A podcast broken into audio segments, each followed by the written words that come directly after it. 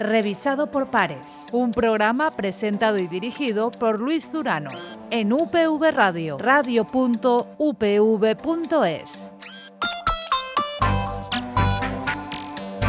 Hola y bienvenidos a Revisado por Pares, este espacio de divulgación científica de UPV Radio que en el día de hoy se va a centrar en el cambio climático y en la cuenca del Júcar. Hace unas eh, semanas nos hacíamos eco de, un estudio realizado por investigadores del Instituto de Ingeniería del Agua y Medio Ambiente y con dos de sus autores vamos a compartir los próximos eh, minutos para conocer un poquito más cuál, es el estado de, la cuenca del Júcar, cuál es la, o cuáles son las amenazas que se ciernen sobre, sobre ella derivadas del cambio climático. Vamos a, en definitiva a conocer un poquito más eh, el estado de esta, de esta cuenca y hacia, y hacia dónde vamos y qué acciones deberían llevarse a cabo o proponen en, este estudio para, para mejorarlo o para al menos conservarlo, que es la, el objetivo fundamental. Os decía que compartimos este, estos minutos con dos de sus investigadores. Se trata en primer lugar de Clara Estrella Segreyes. Clara, muy buenas. Hola, buenos días, encantada. Y comparte también Miguel Ángel Pérez Martín. Miguel Ángel, muy buenas. Hola, buenos días, ¿qué tal? Ya los dos, os decía, muchas gracias por compartir con nosotros estos minutos y os lanzo la primera pregunta. La contestáis, igual es muy general porque quizá nos, nos llevaría para todo el programa, pero hagamos un diagnóstico, eh, Miguel Ángel, de cuáles son los principales rasgos a día de hoy de la cuenca de, Júcar. Es una cuenca que está muy amenazada por el cambio climático, es una cuenca sobre la que hay que actuar con, urgencia o no. ¿Cuáles son los riesgos principales que, tienen? Sí, eh, eh, una pregunta muy interesante. ¿Por qué? Porque la cuenca del Júcar, al igual que todas las cuencas del Mediterráneo, son una de las zonas del, planeta que son más vulnerables frente al cambio climático, por dos motivos fundamentales y además es muy, es muy claro. Eh, vamos a tener un incremento en, la temperatura en los próximos años. Eh, los escenarios de cambio climático nos dicen que la temperatura va a ir subiendo de forma paulatina, cosa que ya estamos viendo.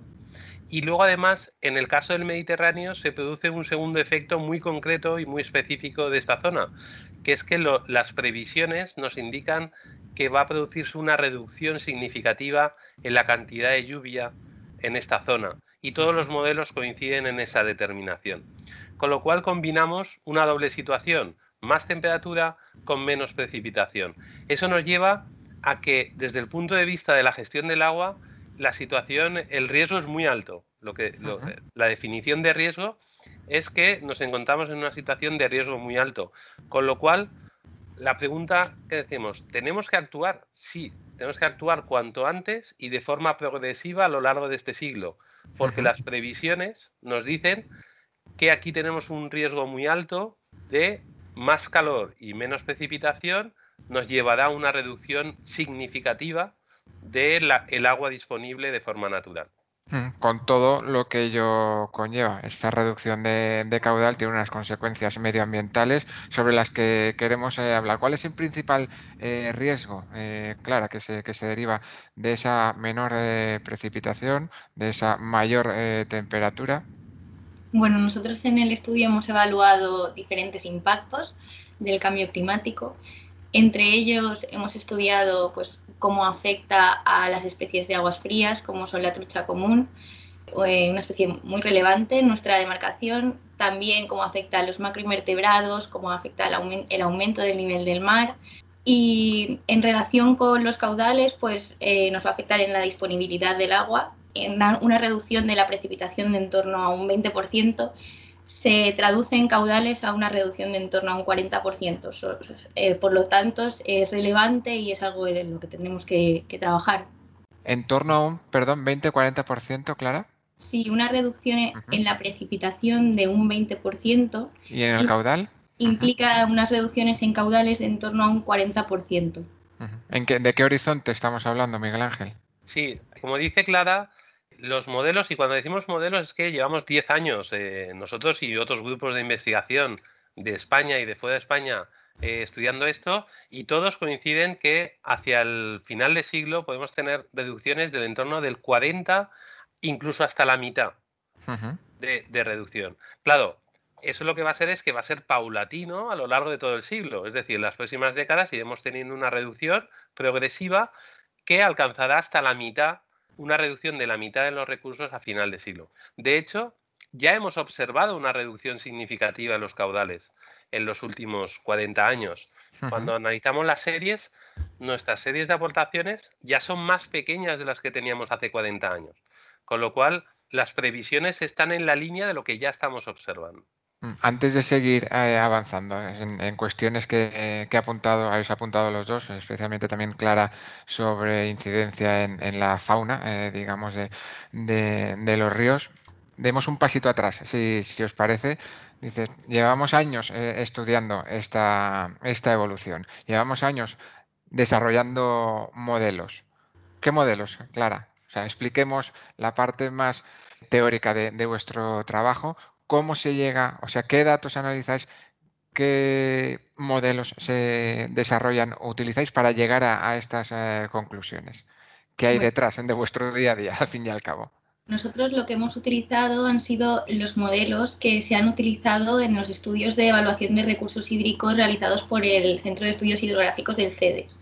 Entonces, ellos utilizan eh, principalmente seis modelos y eh, estos son eh, para los escenarios de emisión RCP 4.5 y para los escenarios de emisión RCP 8.5. Entonces nosotros tenemos datos para tres periodos futuros, que es corto plazo, sería de 2010 a 2040, medio plazo de 2040 a 2070 y largo plazo de 2070 a 2100 con esos escenarios para el 4.5 y el 8.5 y los tres periodos futuros es con el que nosotros hacemos nuestras estimaciones.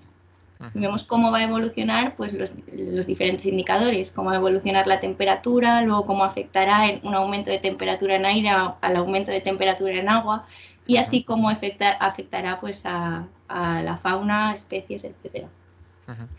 Y hablando, incidiendo en, la fauna, eh, comentabas una de las eh, especies que habéis analizado es la, trucha, la trucha, trucha común, ¿no? Si, si, no me, si no me equivoco.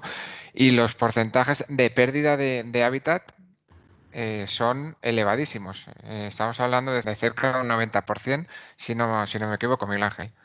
Sí, nosotros partimos de la información de los escenarios y tenemos nuestros propios modelos de la que hemos desarrollado en la universidad, modelos lluvias correntía. Entonces, a partir de la lluvia y de la temperatura, nosotros calculamos los caudales y luego hemos desarrollado unos modelos específicos para este trabajo. Hemos desarrollado unos modelos basados en la temperatura y, con el cual hemos sacado eh, este trabajo para ver un poquito cómo cambiaba el hábitat. Lo que hemos visto con esos modelos es que a medida que vamos incrementando la temperatura en el aire, eso se traslada a un incremento en la temperatura del agua y entonces eh, las especies de aguas frías van reduciendo su hábitat, van reduciendo progresivamente la zona que ocupan. De hecho, y esto es en otros trabajos internacionales igual, el hábitat se va desplazando, digamos, hacia la cabecera de las montañas, porque te va quedando menos territorio de aguas frías disponible. Entonces, sí que es cierto, a final de siglo, claro, es que estamos hablando que a final de siglo la previsión es 4 grados de temperatura más. el cambio es muy significativo. Lo que sí que también, y eso es, digamos, la parte positiva, es que no vamos a llegar a 4 grados de golpe, sino que poco a poco vamos subiendo la temperatura. Al principio, el hábitat que está amenazado es mucho menos reducido, no, es el 90%. El 90% de golpe, claro. Igual es un 10%. Y entonces lo que estamos planteando es, oye, vamos, ya hemos identificado esas zonas que tienen alto riesgo en los próximos años. Vamos, a actuar, en esas zonas, vamos a definir cosas, vamos a ver cómo funciona y aprendamos de ese funcionamiento para ver si podemos conseguir eh, aplicar esas medidas al resto de, del territorio, que en este momento tiene un riesgo del 90% pero que si aplicamos medidas podemos reducir, mejorar, reducimos su vulnerabilidad y podemos reducir el impacto. Y entre esas medidas, Clara, eh, ¿cuáles eh, proponéis? ¿Cuáles podríamos eh, destacar? Bueno, la medida estrella de adaptación y reducción del riesgo sería la restauración, la restauración fluvial. ya que pues es la mejora de la vegetación de ribera para poder proporcionar al cauce zonas de sombreado que impliquen que eh, ese aumento de temperatura elevado en, el aire no pase directamente a ser un aumento de temperatura en el agua, sino crear zonas de sombra para que se vea atenuado este incremento de temperatura. Esa es la medida, mm, la mejor medida porque implica además pues, una restauración de nuestros ríos, eh, mejora en el hábitat eh, para las especies y demás. Luego, bueno, tenemos otras medidas que se podrían aplicar, como podría ser pues prevenir y conservar los acuíferos que estén estrechamente relacionados con las masas de agua superficial, ya que el, agua subterránea se conserva a una temperatura menor y en aquellas zonas donde, donde se relacionan el agua subterránea y la superficial, pues se puede proporcionar una reducción de temperatura eh, mediante esa relación. Luego, pues otras medidas sería aprovechar en aquellas masas donde haya embalses, eh, poder realizar sueltas en aquellos determinados momentos donde el aumento de temperatura en el agua sea mayor para que esas sueltas puedan producir un descenso de la temperatura, sueltas puntuales, o la creación de refugios térmicos que son actuaciones concretas en los cauces que impliquen que puedan ser un refugio para estas especies en, también en momentos de, más temperatura, en los momentos de más temperatura del año. Esas son las principales medidas. ¿Refugios eh, térmicos también a través de restauración fluvial, Miguel Ángel? Bueno, la restauración fluvial, el, objetivo es, es, general.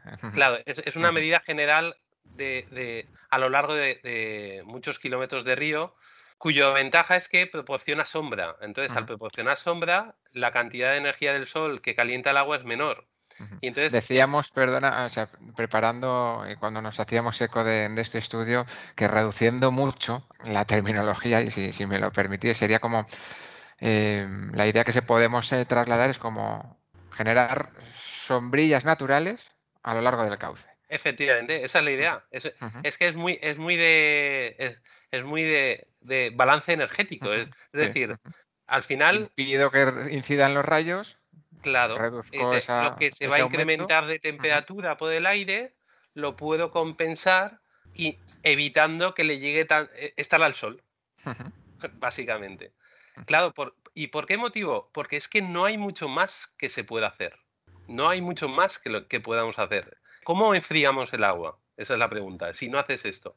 Bueno, pues esa medida es una medida que se está implantando o se está queriendo desarrollar en muchos países, que es generar eso.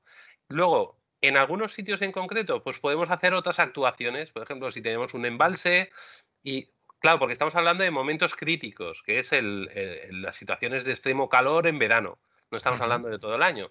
Entonces, igual en ese momento crítico, pues se puede aumentar las sueltas de agua fría de un embalse y compensar ese tramo pues con un poquito más de agua fría. Y los refugios térmicos que, preguntabas, pues esos son actuaciones muy concretas para ponerles en un punto del río, digamos, y, el concepto no es mantener todo el río bien, sino hacer un refugio, un sitio donde ese día de máximo calor o esos tres días de máximo calor, las especies puedan refugiarse ahí. ¿De acuerdo? Y cuando ha pasado esa situación extrema, puedan volver a ocupar todo el tramo de río. Bueno, son ideas y lo bueno, la ventaja que tiene esto es que nos vamos anticipando a esa situación y podemos ir en esos sitios críticos, irlo probando y aprendiendo para implantarlo en, toda, la, cuenca. ¿Tenemos identificados cuáles son los, puntos eh, críticos, eh, Clara, Miguel Ángel? Sí, nosotros en nuestro estudio hemos evaluado, eh, bueno, hemos realizado evaluaciones de riesgo para cada uno de los impactos, eh, estamos trabajando en ello y estas evaluaciones de riesgo, el riesgo lo obtenemos mediante mapas que elaboramos de peligro, mapas de exposición y mapas de vulnerabilidad. Entonces nos dan las zonas de la demarcación clasificadas por riesgo, las masas de agua clasificadas por riesgo. Y así podemos saber aquellas que tienen el riesgo muy alto, que será donde tendremos que aplicar las medidas de forma prioritaria en eh, aquellas masas que obtenemos de, riesgo muy alto. ¿Y, qué zonas, qué zonas, son? ¿Qué zonas son? Pues en, esta primera fase son las zonas intermedias, los tramos intermedios de los ríos. ¿Por qué? Porque las zonas de cabecera están más frías y aún no va a llegar. Eh, hay un concepto que se llama barrera termal, que es el límite térmico. Entonces lo que sucede es que la barrera termal se va a ir desplazando hacia aguas arriba, hacia las montañas, y va, claro, esa barrera termal ahora está en la zona media de los ríos y se va a ir desplazando. Entonces las primeras zonas más vulnerables son los tramos medios de los ríos, porque están en ese límite donde puede vivir o no puede vivir, entonces si se desplaza la línea, pues ya no pueden vivir. Y eso paulatinamente se irá desplazando hacia, hacia arriba, hacia las montañas. Estamos hablando a lo largo de estos minutos sobre todo de, la incidencia eh, o del impacto eh, a nivel eh, medioambiental en, la cuenca, a lo largo de la cuenca de Nerjúcar, pero obviamente un impacto medioambiental lleva ligado, sí o sí, un impacto socioeconómico. También es importante, también determináis o detectáis riesgos asociados a esa actividad clara. Obviamente todo impacto medioambiental al final influye en, la sociedad, en las personas, en actividades económicas como pues, piscifactoría, actividades recreativas, etc. Nosotros en el estudio por el momento no hemos, no hemos evaluado los daños que puede producir, los daños socioeconómicos que, se pueden producir, pero obviamente sí habrá un impacto significativo en ellos. Es una, es una realidad, claro, Miguel Ángel. Sí, y además e, es muy, es muy claro, es decir, si al final el recurso natural disponible va a ir bajando paulatinamente hasta la mitad, pues una frase que decimos, vamos a tener que aprender a usar la mitad de agua. Y tenemos ahí mucho el regadío, los abastecimientos urbanos, las demandas de agua. En este momento la cuenca del Júcar está en lo que se llama una situación de próxima al estrés hídrico. ¿Qué significa eso? que nuestras demandas de agua están muy próximas al recurso natural. Eh, eh, no lo superan, pero estamos cercanos, claro. Si bajamos a mitad el recurso natural, evidentemente eh, vamos a tener un problema ahí de, sostenibilidad. Claro, ¿qué tenemos que hacer? Pues vamos a tener que aprender a empezar a utilizar mejor otras fuentes de recursos, la reutilización, la desalación, tenemos que incrementar la eficiencia en el uso de agua para el regadío, porque eh, el, 70 o el 80% del agua que usamos va al regadío. Entonces, claro, esos, esas zonas son las más vulnerables. Si bajamos los recursos, los primeros afectados van a ser ellos. Entonces, ahí es otra línea del proyecto. Lo que pasa es que esa línea, digamos, está muy trabajada ya y la vamos a abordar. Pero la parte medioambiental estaba menos trabajada hasta este momento. Por eso hemos empezado por ahí. Pero sí, vamos a abordar también esa parte socioeconómica, pero que va un poco en esta línea. Por ir eh, cerrando, eh, a lo largo de, este, de estos minutos, de este programa, sí que hay una, idea que mm, creo que merece la pena incidir en, ella, porque eh, muchas veces dibujamos o, escuchamos escenarios quizá excesivamente alarmistas, pero estamos a tiempo de actuar. Eh, por, lo que, por lo que habéis comentado. Decías, en una de las respuestas, Miguel Ángel, decías, claro, estamos hablando de un 90% de reducción de hábitats, pero esto es a largo plazo, ahora es un 10%. Si se actúa, quizá no se llegue a ese 90%. Si se actúa con restauración fluvial, quizá no se produzca esa pérdida eh, de hábitat y se mantenga esa mm, biodiversidad, estado general de conservación de, del Júcar, en definitiva, que se está a tiempo y no de ser alarmista, sino de ser más optimista, quizá. Clara. Sí. Exacto, sí. Eh, la situación, bueno, es difícil lo que nos espera, pero por supuesto eh, se puede actuar, tenemos que actuar. Eh, estamos desarrollando muchos estudios en relación con la adaptación y, sí que, se pueden implementar medidas para mitigar estos impactos del cambio climático y, bueno, en definitiva, adaptarnos que es la, cuestión fundamental, esa capacidad de, adaptación fundamentada también en la ciencia, Miguel Ángel. Efectivamente, esa es la clave. La clave de esto es esto. ¿Para qué hacemos todo esto? Pues no lo hacemos para, para entretenernos, ¿no? lo hacemos ¿por qué? Porque estamos detectando cuáles son los principales riesgos.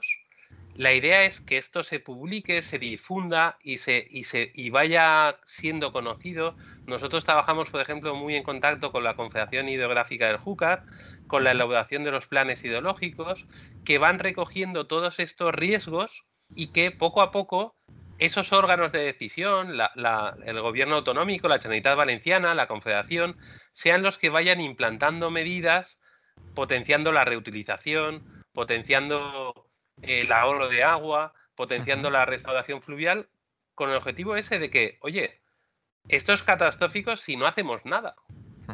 Pero si hacemos cosas, no tiene por qué ser tan catastrófico. ¿De acuerdo? Y ese es un poco. E, es, el mensaje es ese. Es decir, vamos a aportar información, vamos a hacer estudios lo más riguroso posibles para mejorar esas decisiones que tenemos que ir tomando ya. Pues con esa idea nos quedamos. Clara, Miguel Ángel, muchísimas gracias de nuevo por haber compartido con nosotros, por aprender un poco más y por trasladar esa imagen de que si se actúa, no hay, no, la situación no tiene por qué ser tan peligrosa, tan negativa. Ahora, si no se actúa, sí. Efectivamente. Muchas gracias. Pues hasta aquí, hasta aquí este nuevo revisado por pares de, de UPV Radio.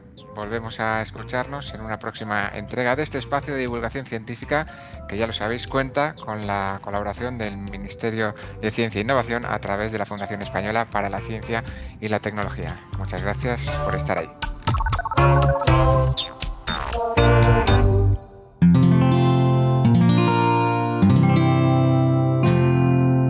Puedes escuchar más capítulos de este podcast y de todos los que pertenecen a la comunidad Cuonda en cuonda.com.